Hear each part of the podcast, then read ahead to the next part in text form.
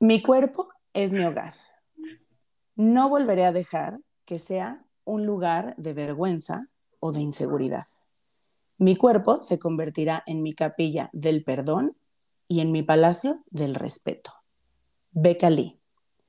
Bienvenidas y bienvenidos una semana más a este su programa Consentido que te trae por aquí. Ya saben que hablamos siempre de cuestiones de salud mental sin filtros. Yo soy Samantha Vázquez, me encuentran en todos lados como arroba psicóloga Sam. Y esta semana tenemos un invitado de lujo, aparte de que es un tema que creo que como toda esta temporada, si no te preocupaba, ahora lo hará, porque nos vamos a dedicar a saber más acerca de nuestro cerebro, el impacto que tiene en todo, en todo, en realidad, en toda nuestra vida, ¿no? Eh, mejor conocido como el doctor Hormonas y Neuronas, y en un momento más lo presentaré y conmigo está, como siempre, mi única e irrepetible mentita. Hola, muy buenos días, encantada de estar otra vez por aquí grabando un capítulo más de ¿Qué te trae por aquí? En donde hoy aprenderemos muchísimo. Así es que no se me vayan. Así es, así que prepárense porque antes de presentarlo, les voy a leer toda su, toda su carrera que es, es verdaderamente, es algo digno de escucharse, así que ahí les va. Él es un médico egresado de la Facultad de Medicina de la UNAM. Tiene una especialidad en pediatría en el Centro Médico, la raza de LIMS, y aparte un máster en endocrinología pediátrica por la Universidad Autónoma de Barcelona. Realizó una maestría en ciencias de la salud en el área de epidemiología clínica en la UNAM y es candidato a doctor en esa misma área. Por si todo esto se les hace poco, también es profesor universitario a nivel licenciatura y posgrado y ha publicado trabajos de investigación realizado presentaciones internacionales y capítulos de libros sobre salud ósea y vitamina D, entre otros temas. Con toda esta semblanza, les dejo para todos ustedes al doctor Miguel Ángel Guañeli. ¿Cómo estás, Miguel Ángel? Buenos días.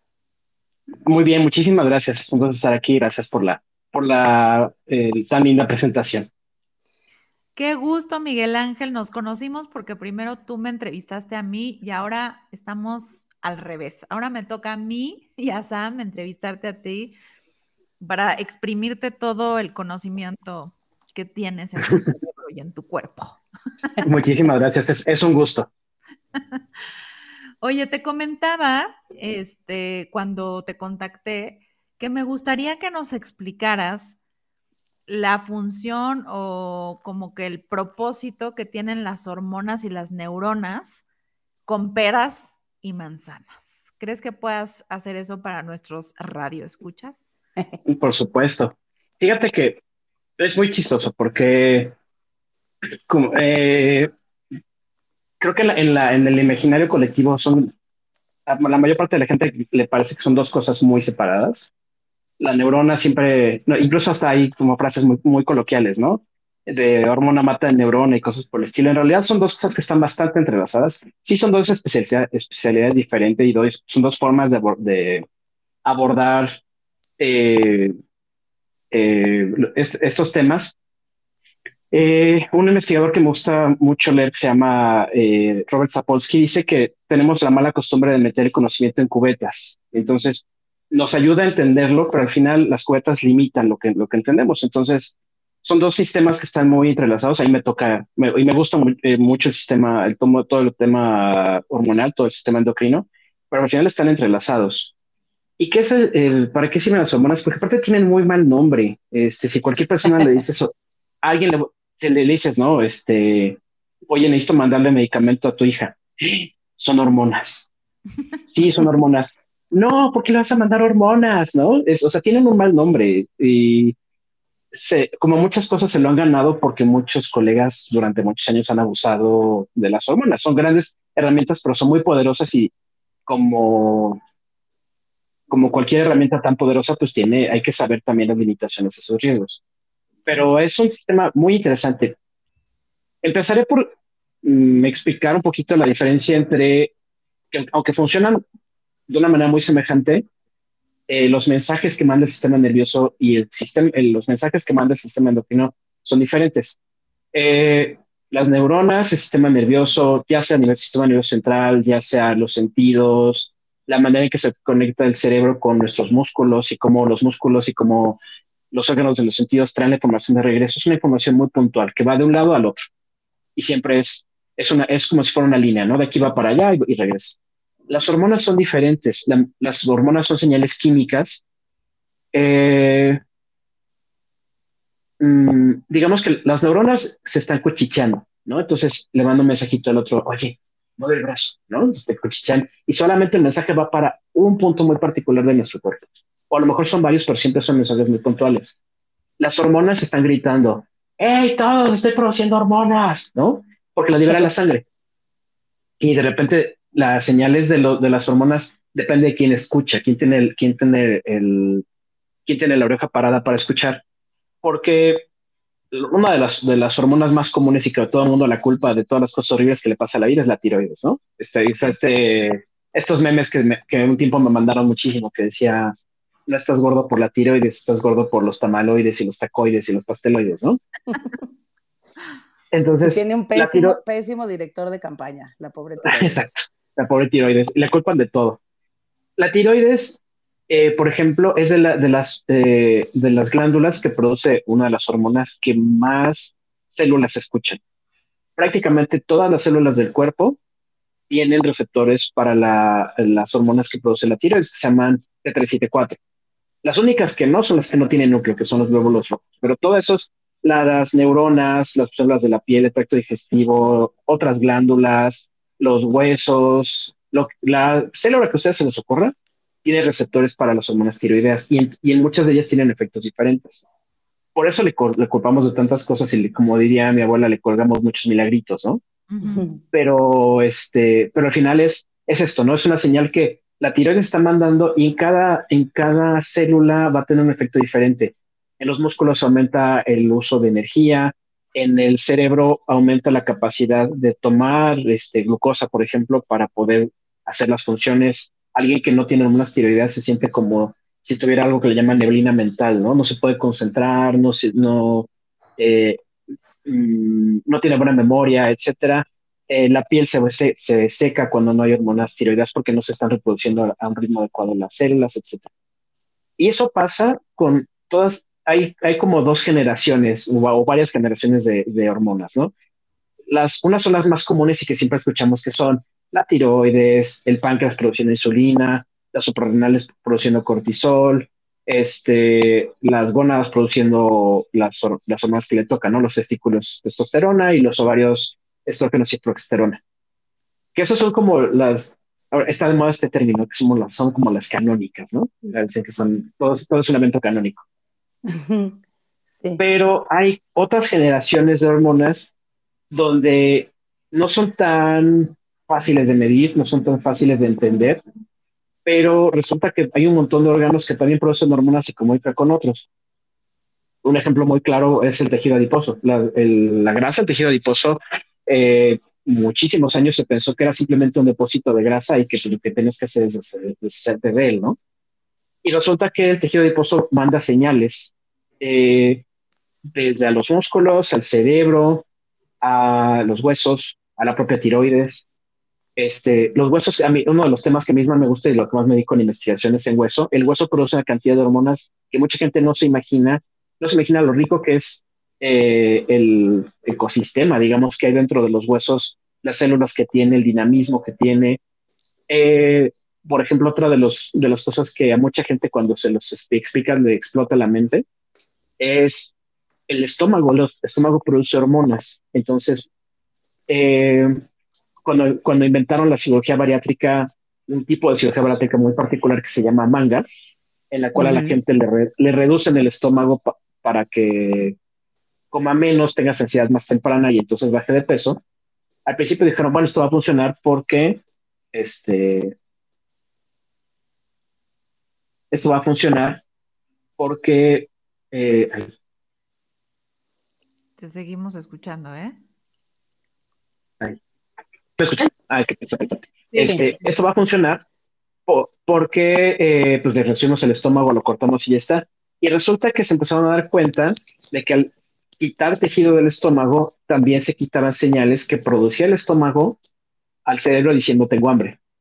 Entonces, no solamente es reducir el, el tamaño del estómago, sino que reduces la sensación de hambre que surge porque el estómago tiene influencia a través de hormonas que libera la sangre y que llegan al cerebro y que en ciertas partes del cerebro le da la señal de, oye, come, tengo hambre, ¿no? mucha gente que tiene sobrepeso y que tiene obesidad dice es que tengo hambre todo el tiempo, ¿no? Entonces, por ejemplo, eso, también es otra de esas interacciones entre hormonas y neuronas.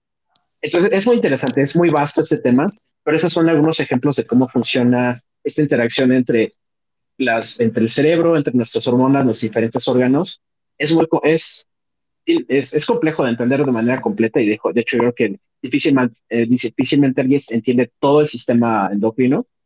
Eh, con todas las millones de hormonas que tenemos en el cuerpo, pero es muy interesante y, y nos, a mí me gusta mucho pensar que es, una forma de entender nuestro cuerpo no solo en términos de el estómago o este, las articulaciones o los músculos, sino de manera mucho más integral. Sí. Ay, sí, qué interesante, porque como que acabamos con esta conclusión de que no son las neuronas o no es el cerebro realmente el que se encarga de todas las funciones de nuestro cuerpo, sino son varias partes de nuestro cuerpo que también están involucradas en los procesos, como decías, como el estómago o la tiroides o este, pues, otros órganos que pueden tener esa secreción de hormonas y las hormonas son igual de importantes que las neuronas en ese sentido. Claro, y tienen funciones que eh,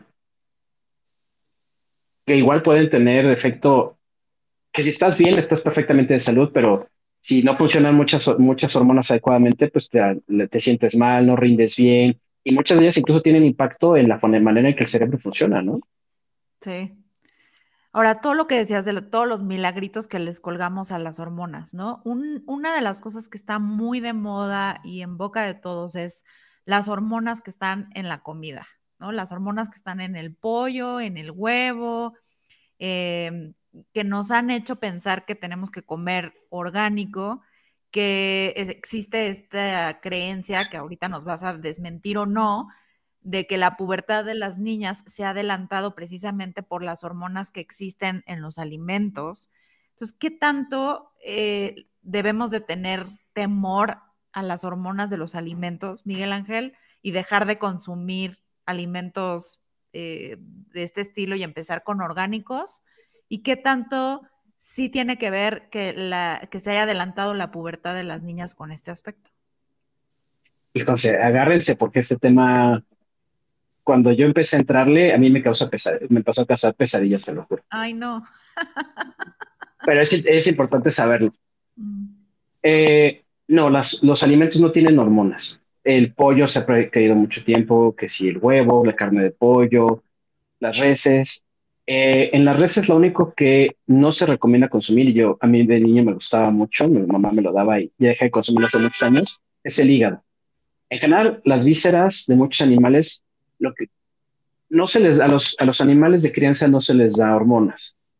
Lo que sí se les da son muchos antibióticos y muchos medicamentos que aumentan la masa muscular entonces esos medicamentos se terminan yendo a las vísceras, particularmente el hígado. El hígado es en todos los, mamíferos, es el, bueno, y también en las aves, es el órgano que depura los medicamentos. Tú te tomas un antibiótico y quien se va a encargar de que ese antibiótico salga de tu cuerpo es el hígado. En cierta parte del agua, es los riñones, pero principalmente la mayor parte de toxinas, cosas como se van por el hígado. Entonces eso no es buena idea comerlo nada más. Pero en general hay muy buena evidencia de que no. Si los pollos hoy tienen más carne y han crecido es por alimentación y por, por técnicas eh, de avicultura o de ganadería que, que hacen que, los, que las cruzas entre animales, entre diferentes este, tipos de animales, se, sean más grandes. Pero hay algo que mucha gente empieza a saberlo, ya tiene unos años que empieza a ser como más mainstream esto, y es algo que se llama los disruptores endocrinos. Resulta que hay muchas moléculas con las que estamos en contacto todo el tiempo, y que eh, funcionan como hormonas, especialmente en los plásticos. Entonces, eh, por ejemplo, quienes han sido papás recientemente o a lo mejor se acordarán, hay muchos tipos de mamilas que decían tal tipo de, de mamila, que son este de plástico duro, es un tipo de plástico que se llama policarbonato, dice sin bisfenol A. Incluso en ciertos países, si tienen oportunidad de salir, le empiezan a decir que los tickets, los, eh, los tickets que te dan en el súper o en cualquier tienda, no, tienen tinta, lo que tienen es que son termosensibles. Entonces, cuando salen de una impresora, sale, tiene una impresora de calor. Es uno de los plásticos que, uno de los compuestos que tiene es justamente el bifenol. Y hay muchos, imagínate, véanlo así. Eh, se compran una botella de plástico para poner su agua para el, para el, este, para irse al gimnasio, por ejemplo, para tomar agua durante el día. Mientras esté fría esa agua, no hay bronca pero se calienta o si por cualquier razón metes ese tipo de plástico en microondas o le viertes un líquido caliente, y estamos hablando no solamente de la botella de agua, de los vasos de unicel, de lo, lo único que se salva más o menos es la parafina, que son los vasos de cartón que están cubiertos con parafina. Pero todo lo que sea unicel, policarbonato, el PET, que son las botellas de botellas desechables de agua, eh, muchos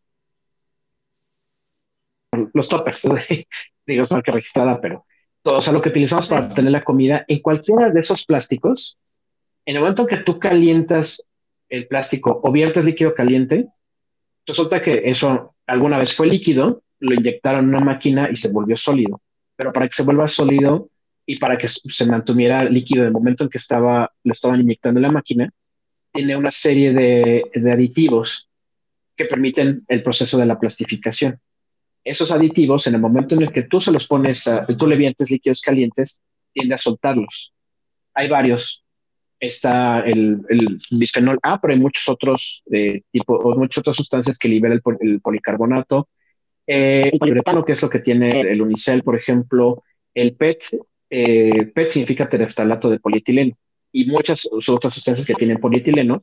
Cuando tú le pones líquidos calientes o los calientas, sueltan estos químicos y esos químicos se van a lo que sea que contienen, ya sea agua, tu cafecito de la tienda de conveniencia o de tu tienda cara que te hace tu latte favorito o este, lo que tú quieras, ¿no? Hasta el, hasta el ponche de navideño o el, este, lo que tú quieras caliente, que lo echas ahí, va a lavar estos químicos y los vas a ingerir. Y eso nos pasa a todos. Y hay estudios que se han hecho en muchos lados y la cantidad de estos plásticos que tenemos, de estas sustancias que tenemos en la sangre, es bastante alta y es en todos lados, ¿no? Y hay estudios donde han visto que tenemos plástico en los pulmones, que hay plástico en el fondo de los lagos, que hay pedacitos de plástico en el fondo del mar y en la mancha enorme de plástico que hay en el Pacífico, y en el Polo Norte y en Groenlandia y en el Polo Sur, en todos lados hay plástico. Entonces, eh, quitarnos esto es complicado, porque ya vivimos en un mundo que está lleno de plástico. Y esto parece tener, es muy difícil de medir esto porque son químicos que no son, no sangre porque es muy complicado el proceso. Eh, pero quienes han hecho estos estudios han visto que este tipo de compuestos están presentes en muchas personas, que probablemente muchos de ellos, el tema de estos químicos es que parecen hormonas. De hecho, el, mucho, el PET, por ejemplo, parece hormonas tiroideas, se parece estructuralmente. El, el tereftalato, que es lo que tiene el PET.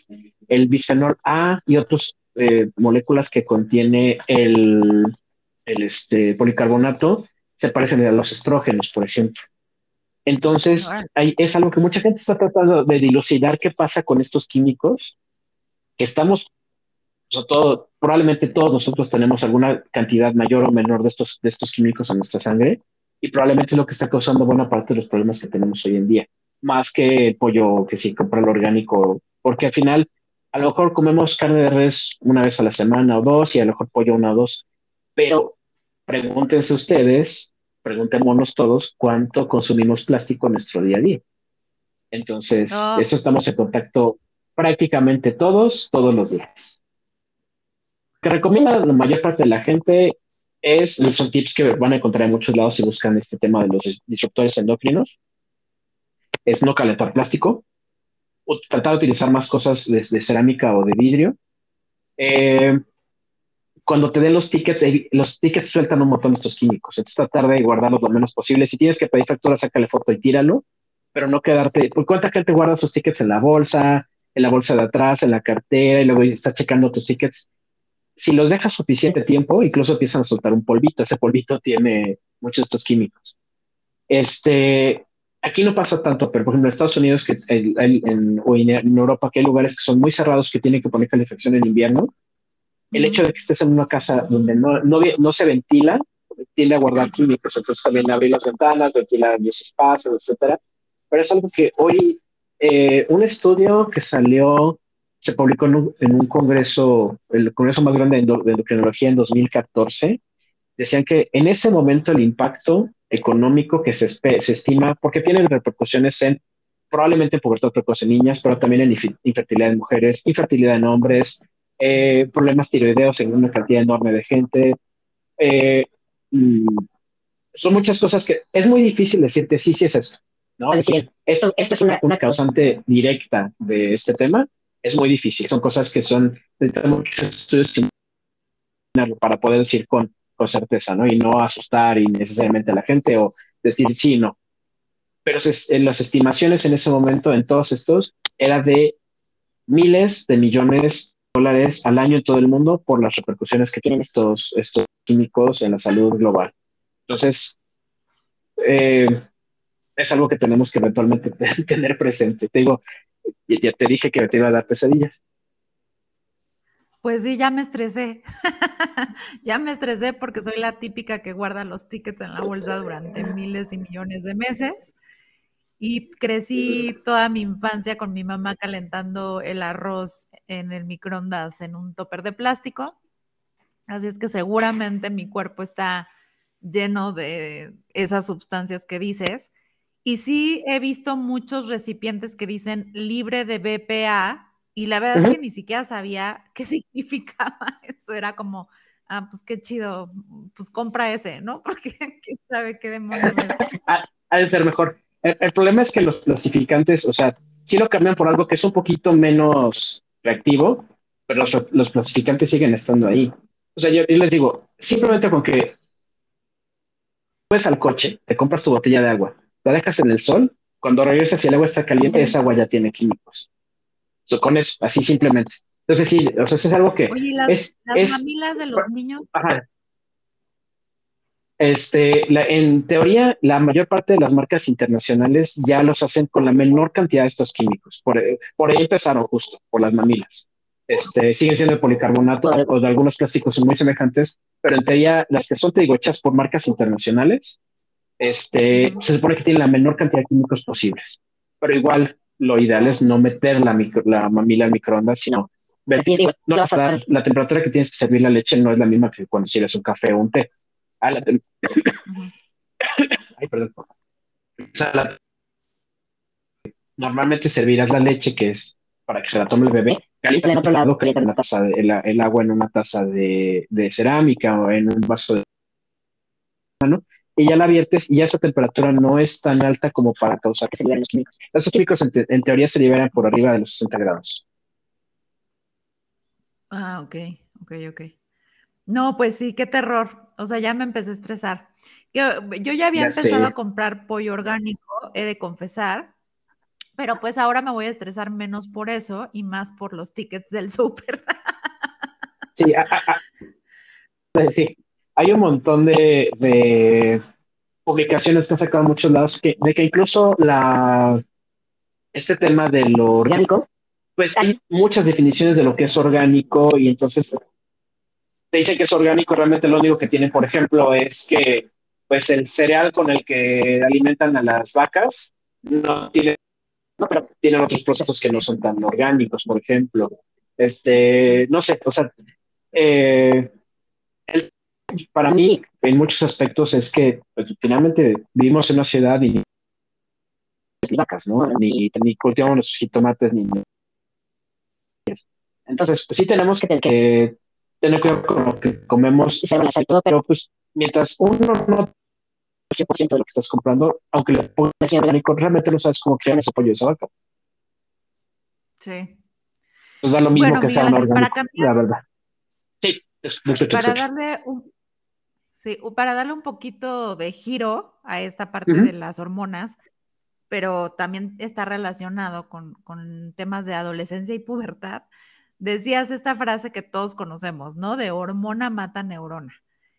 Em, ¿Qué tan cierto es esto? O sea, ¿qué tan cierto es que nuestras hormonas eh, manejan nuestras emociones, nos llevan a ser quizá impulsivos o dejamos de pensar cuando nuestras hormonas empiezan a liberarse en la adolescencia y en la pubertad? ¿O qué nos puedes decir al respecto?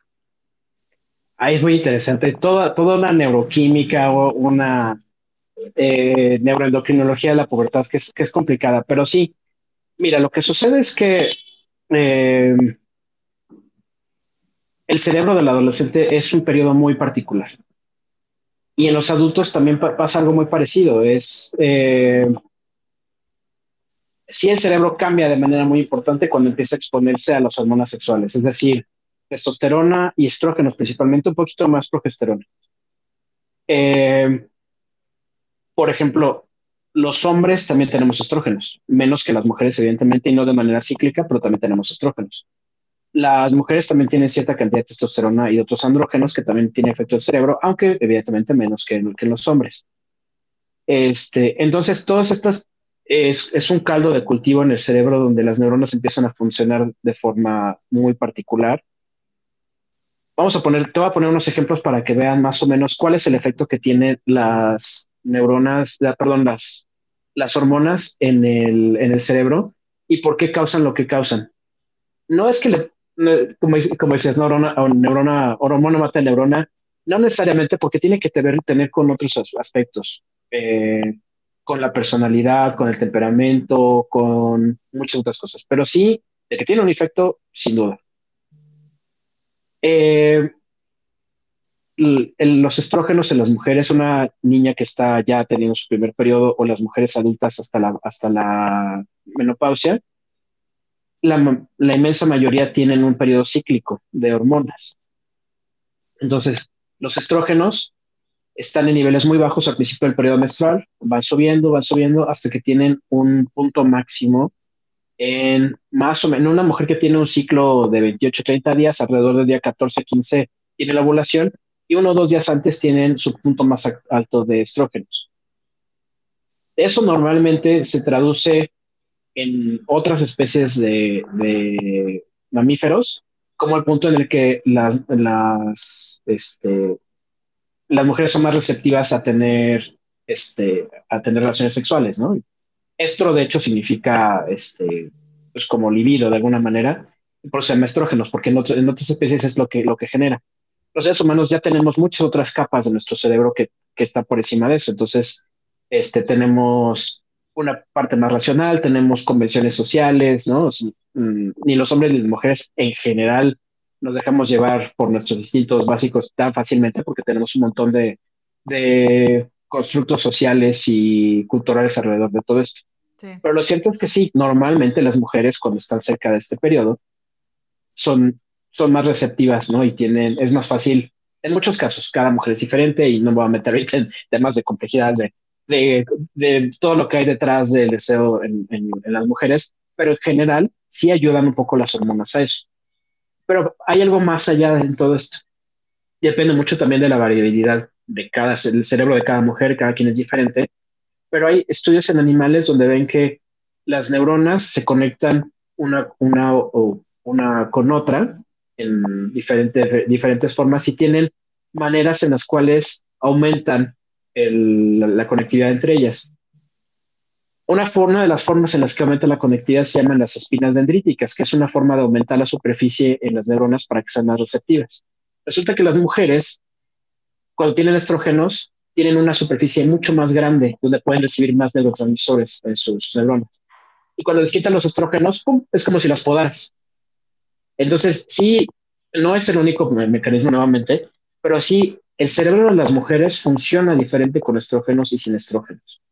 Y algo más importante todavía, una mujer que tiene su ciclo normalmente regular, este, que tiene un aumento de, estrógenos en, el día 14, 15, un ciclo normal, y luego tiene una baja hacia cuando ya llega el periodo, el sangrado, el periodo menstrual, el cerebro está preparado, tiene una, o sea, va, va, sabe que, digamos que tiene, tiene, ciertos mecanismos para compensar por estos cambios de la, de la baja de estrógenos, y entonces lo compensa, por, por ejemplo, produciendo más neurotransmisores. ¿Qué pasa cuando no es predecible? De repente, las mujeres que tienen ovario poliquístico, las mujeres que tienen mucho síndrome premenstrual, que normalmente viene de niveles erráticos o niveles no predecibles de estrógenos, pues tienes muchas chicas que tienen lo que le llamamos la habilidad emocional. En un momento están felices y al rato están deprimidas y al rato están enojadas y al rato no saben ni qué les pasa. Muchas de mis pacientes lo dicen. Es que a veces me enojo y no sé ni por qué. O sea, estoy furiosa porque mi marido respira, ¿no? O estoy enojada porque mi mamá me dijo hola. Dice muchos adolescentes, ¿no? Esta, este, estos niveles no predecibles y erráticos que tienen a muchas niñas en la pubertad, pues la pubertad todavía no tienen como este ciclo también, también desarrollado o muchas mujeres que tienen ovario poliquístico, muchas mujeres que tienen temas de eh, producción de, hormonas como muy errática, por distintas razones, les empieza a pasar esto. Y entonces dicen, no, no es que estoy súper irritable y no sé ni por qué. O sea, muchas mujeres hasta lo conocen, ¿no? Antes se llamaba síndrome premenstrual, ahora se le llama trastorno eh, disfórico perimenstrual, algo así le pusieron ahora, que ya dice que ya no es solo para menstrual, sino como que es alrededor de, la, de la, menstruación, ¿no? Este, pero sí, finalmente, muchas mujeres eh, lo dicen, ¿no? Me pongo muy de malas y ya sé que, y veo mi calendario y digo, ah, ya, es que mañana me baja o pasado mañana me baja, ¿no? Ya lo identifican como parte de estos cambios hormonales. El cambio, por ejemplo, en las mujeres, la otra hormona, que es la, la progesterona, la progesterona eh, es como un poco sube y baja, ¿no? Cuando bajan los estrógenos, sube la progesterona. La progesterona es, mm, las mujeres lo tienen una cantidad mucho más elevada durante la segunda mitad del periodo menstrual y sobre todo es muy alta cuando están embarazadas. De hecho, una de las hormonas más importantes para el embarazo es la progesterona. Normalmente la produce una cierta cantidad el, el, el, ovario, pero es la que más produce la placenta cuando están embarazadas. Entonces, viene el famoso cerebro de embarazada tienen menos estrógenos, pero también tienen, normalmente duermen mejor, están como más, de ánimo más tranquilo. Digo, cada mujer es diferente, normalmente cada embarazo. Y mi mamá que tuvo siete hijos dijo cada embarazo fue diferente y unos que eran este, muy tranquilos, otros que eran terribles. Pero en general la progesterona eh, como que estabiliza un poquito más el estado de ánimo, porque un poco eh, sirve como, como un amortiguador de estos cambios tan importantes de, las, de los estrógenos y aparte tiene cierto efecto en la manera en que los neurotransmisores se, es que es estos químicos del cerebro que dan las señales a diferentes partes del cerebro, modula mucho su, su función. Entonces, generalmente la parte más tranquila para muchas mujeres de su periodo es después del día 15 y hasta la, la, tercera semana más o menos del ciclo. Y muchas de, los, de las mujeres que la pasan muy mal porque tienen periodo premenstrual es porque no tienen no tienen progesterona. A veces porque no ovulan, a veces porque tienen otro tipo de cuestiones. Y este, y eso causa que tengan de repente problemas eh, emocionales, etcétera. Entonces, sí, es en esto que, que, me, que me decías es, es tan importante eso, y eso estamos hablando de mujeres adultas, lo que está, lo que está principalmente, ¿no? Lo que está contando ahorita. En los adolescentes, aparte, el cerebro está cambiando por muchas razones. Y, por ejemplo, en los, en los chicos, la testosterona sí les cambia el cerebro de una manera brutal porque empieza a hacer conexiones que antes no estaban y empiezan a... las conexiones, tú, tú, lo, sabes bien, unas se tienen que crear y otras se tienen que podar. Entonces empieza a haber un, proceso de plasticidad donde se establecen nuevas conexiones y se podan otras. Y una de las cosas que pasa más con la testosterona y sobre todo, por ejemplo, en los chicos cuando está aumentando, y en, la, en, por ejemplo, adultos que empiezan a utilizar terapia de, con testosterona porque pues, no tienen un proceso suficiente, lo que sea, me refiero a hombres, aumenta muchos de los centros del, cerebro que se relacionan con agresividad y los hace más sensibles y los hace, disminuye los umbrales del miedo. imagínate un adolescente que está probando todo lo nuevo, está tratando de probar los límites de sus padres y de todos sus cuidadores, y aparte le estás quitando el, le estás bajando el umbral del miedo y aparte le estás aumentando la eh, búsqueda de nuevas emociones. Eso hace que los adolescentes varones hagan cosas súper estúpidas, en muchos casos. Y algunas chicas también, porque también, nuevamente, las, las niñas también producen testosterona.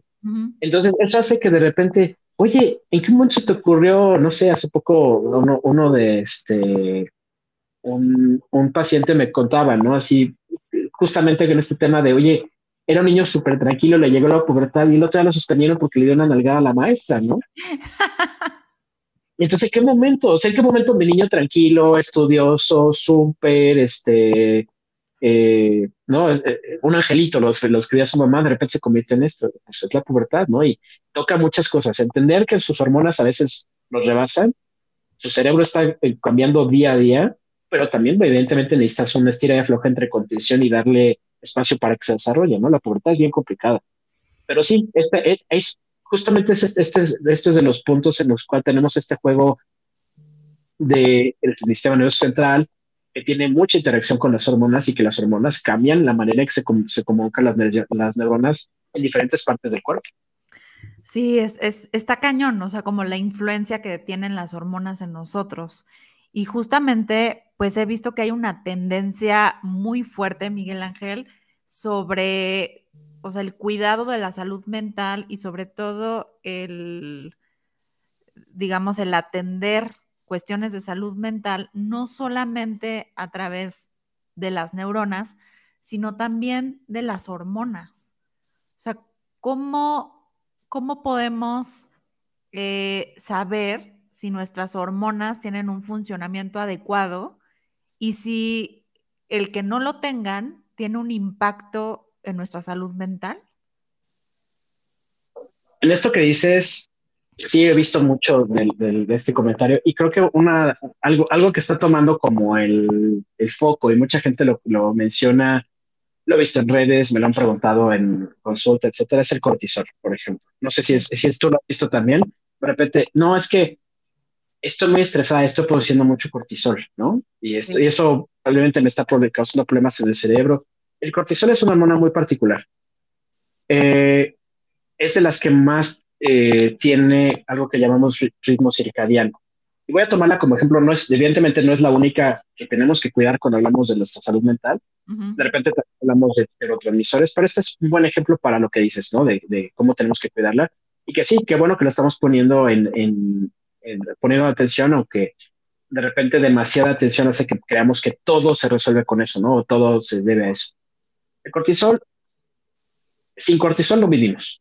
Un, hay, por ejemplo, personas adultas que desarrollan una enfermedad que se llama enfermedad de Addison, que no producen cortisol y sin él eh, no, no puede sobrevivir por muchas razones, porque no, eh, el cortisol tiene una, una, función muy importante en el cortisol lo pone como el malo del cuento, pero en realidad lo que hace en muchos casos es apagar incendios. Tenemos una parte de nuestro cuerpo que se llama sistema nervioso autónomo, que tiene una parte que se llama simpático y parasimpático. El simpático, su hormona principal es la adrenalina, que todo el mundo conoce del estrés, de la boca seca, del temblor de manos, de la reacción de adrenalina cuando tienes que salir corriendo porque está persiguiendo un perro, o el sudor de manos antes de que tengas una presentación súper importante en tu trabajo.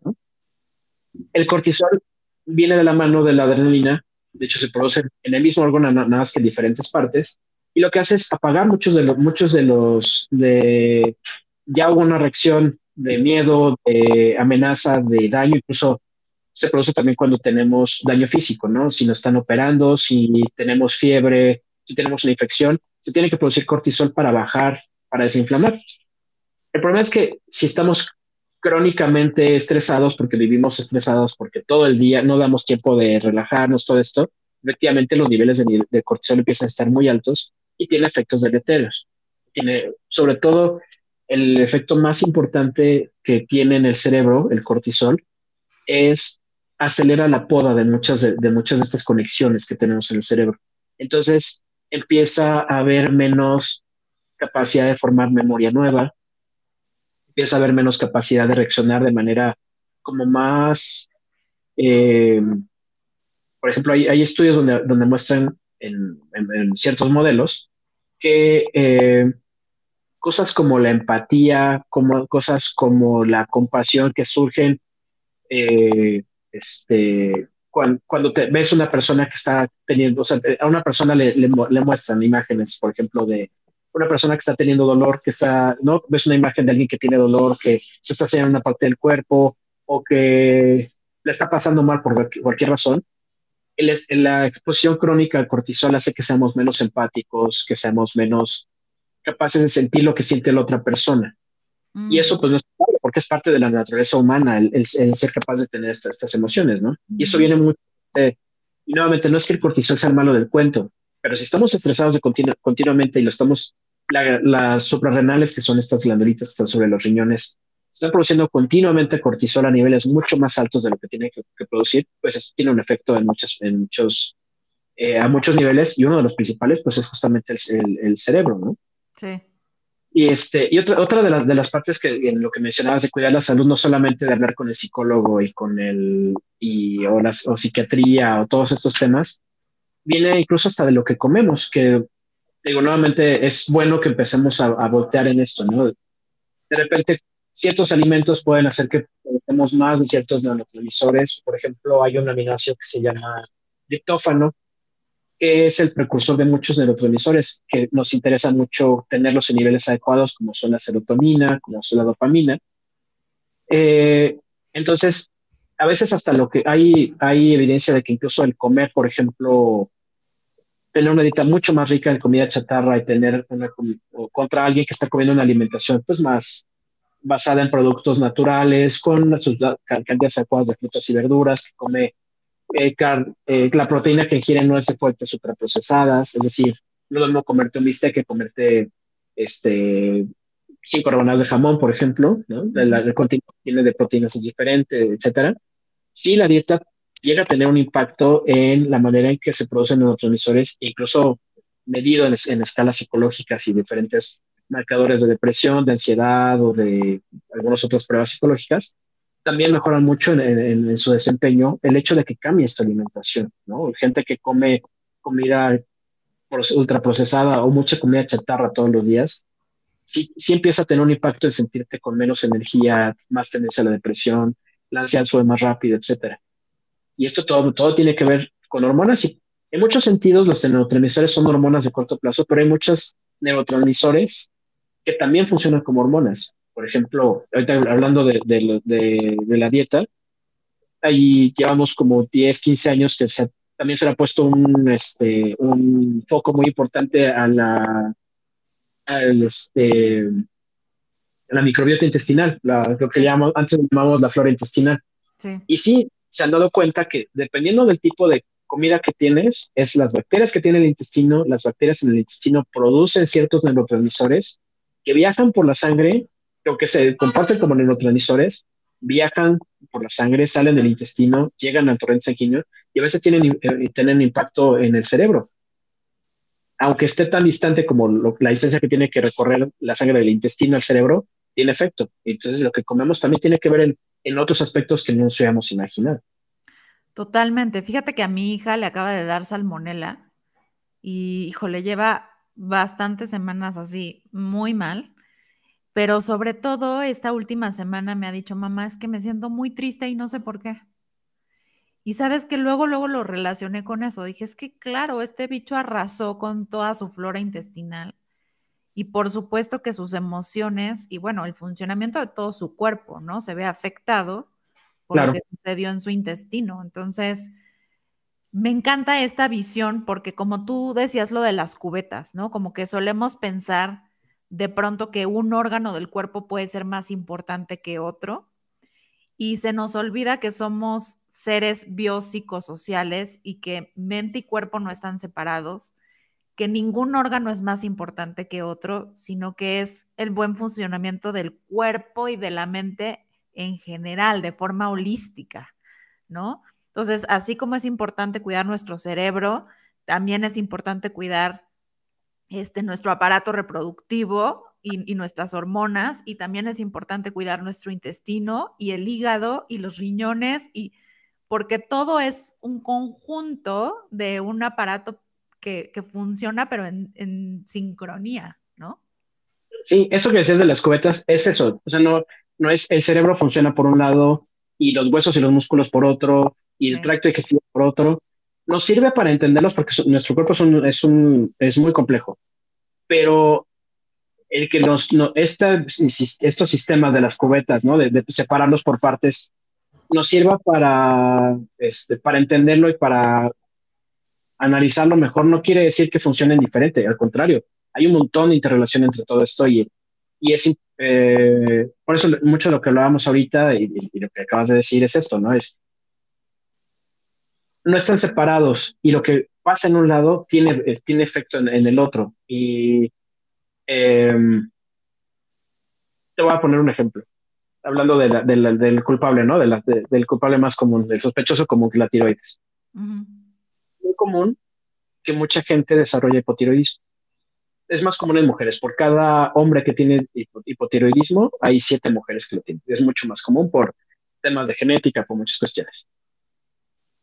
Muchas mujeres que tienen hipotiroidismo, que pueden empezar desde la adolescencia, ¿eh? y empiezan a decir, es que no me siento bien, siento que no me puedo concentrar, siento que no, no, este, eh, estoy subiendo de peso, les damos tratamiento, o alguien les da tratamiento sacas un, estudio de laboratorio que te mide los niveles de las hormonas tiroideas y te dicen,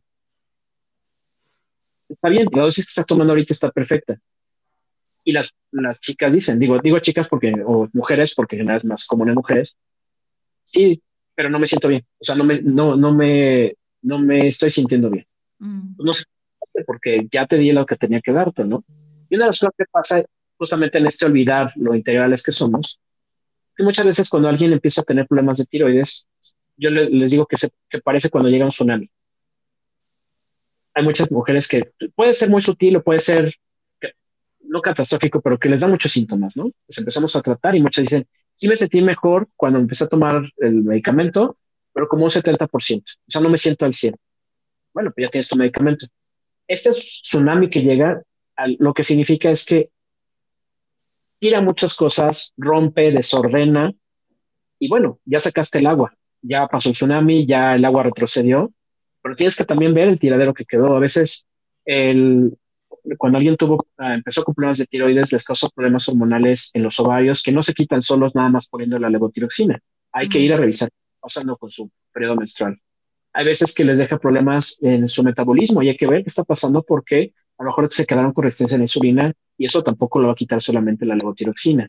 Hay gente que tiene problemas, que se quedan con depresión, que la depresión no se quita sola dando la levotiroxina y dicen, no me siento bien, me siento súper deprimida y me dijeron que, que tomando la levotiroxina me iba a sentir mejor y sí me siento mejor, pero no al 100%. Entonces, por eso es importante decir, a ver, no solamente fue de tiroides, ya, ya decíamos antes, todas las células del cuerpo tienen receptores, esos sensibles a la hormona pues entonces hay que ver dónde está el problema, ¿no? Porque no solamente, o sea, algo quedó, algo quedó tirado, algo quedó desordenado y tenemos que poner. Y por eso a mí, lo que hago a mí, la endocrinología y entender las hormonas y tratar de entender el cuerpo de una manera como integral, por llamarlo de alguna manera, holística, como dice mucha gente, a mí me, lo que me gusta es eso, entender, eh, ver que siempre hay algo más y hay las cosas que pasan cuando se descompone un órgano, por decirlo de una manera, ¿no? Cuando no está funcionando bien, va más allá de solamente lo que pasa en ese órgano. Y somos seres súper complicados, somos... Y esa misma complicación es lo que hace que los seres humanos seamos tan diversos y haya tanta riqueza y que haya tantas tanta variedad como para decir solamente tomando esta, esta se va a mejorar todo, ¿no? Hay gente que sí y se siente fabulosa, pero hay gente que no necesitamos ver este cuerpo como de manera más integral. Totalmente, pues me encanta esa visión. Miguel Ángel, te agradezco muchísimo que hayas estado con nosotros hoy. Yo por mi parte aprendí mucho, mucho, mucho, mucho de verdad. Este, me voy con muchas reflexiones y conocimiento y me quedo sobre todo con esta parte, ¿no? O sea, como que mm, con esta parte que abordamos al final y de ponernos atención de forma global, este, de cuidar nuestra salud, pero no nada más tomarnos una pastillita ¿no? Un Tylenol todos los días o este, tu pastillita premenstrual para que no te den cólicos y ahí se queda, ¿no? Entonces pongamos atención en nuestra salud integral para que pues hormonas y neuronas también funcionen de forma adecuada. Gracias, Miguel Ángel. Espero que este podcast les guste a todos tanto como a mí y pues ya te pasaremos el link también para que nos compartas por ahí en tus redes que son arroba hormonas y neuronas, ¿cierto? Así es. No, al contrario, muchísimas gracias. Me, me encantó estar aquí y este y quedan muchas cosas. En otra ocasión me encantaría que, que siguiéramos con este tema porque hay, hay, mucho, mucho que platicar. Muchísimas gracias. Que platicar. Y nos podríamos quedar aquí todo el día, de verdad que sí. Eh, pues, pues, bueno, no se olviden también a nosotras seguirnos en nuestras redes. Les recuerdo que yo soy arroba mentita una mente chiquita y también Samantha está como arroba psicóloga Sam. Nos vemos la próxima semana en otro capítulo de ¿Qué te trae por aquí para hablar de psicología sin filtros? Bye.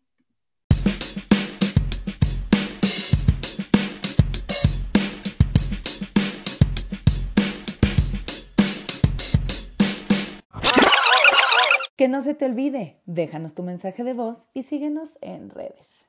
Oh, thank you.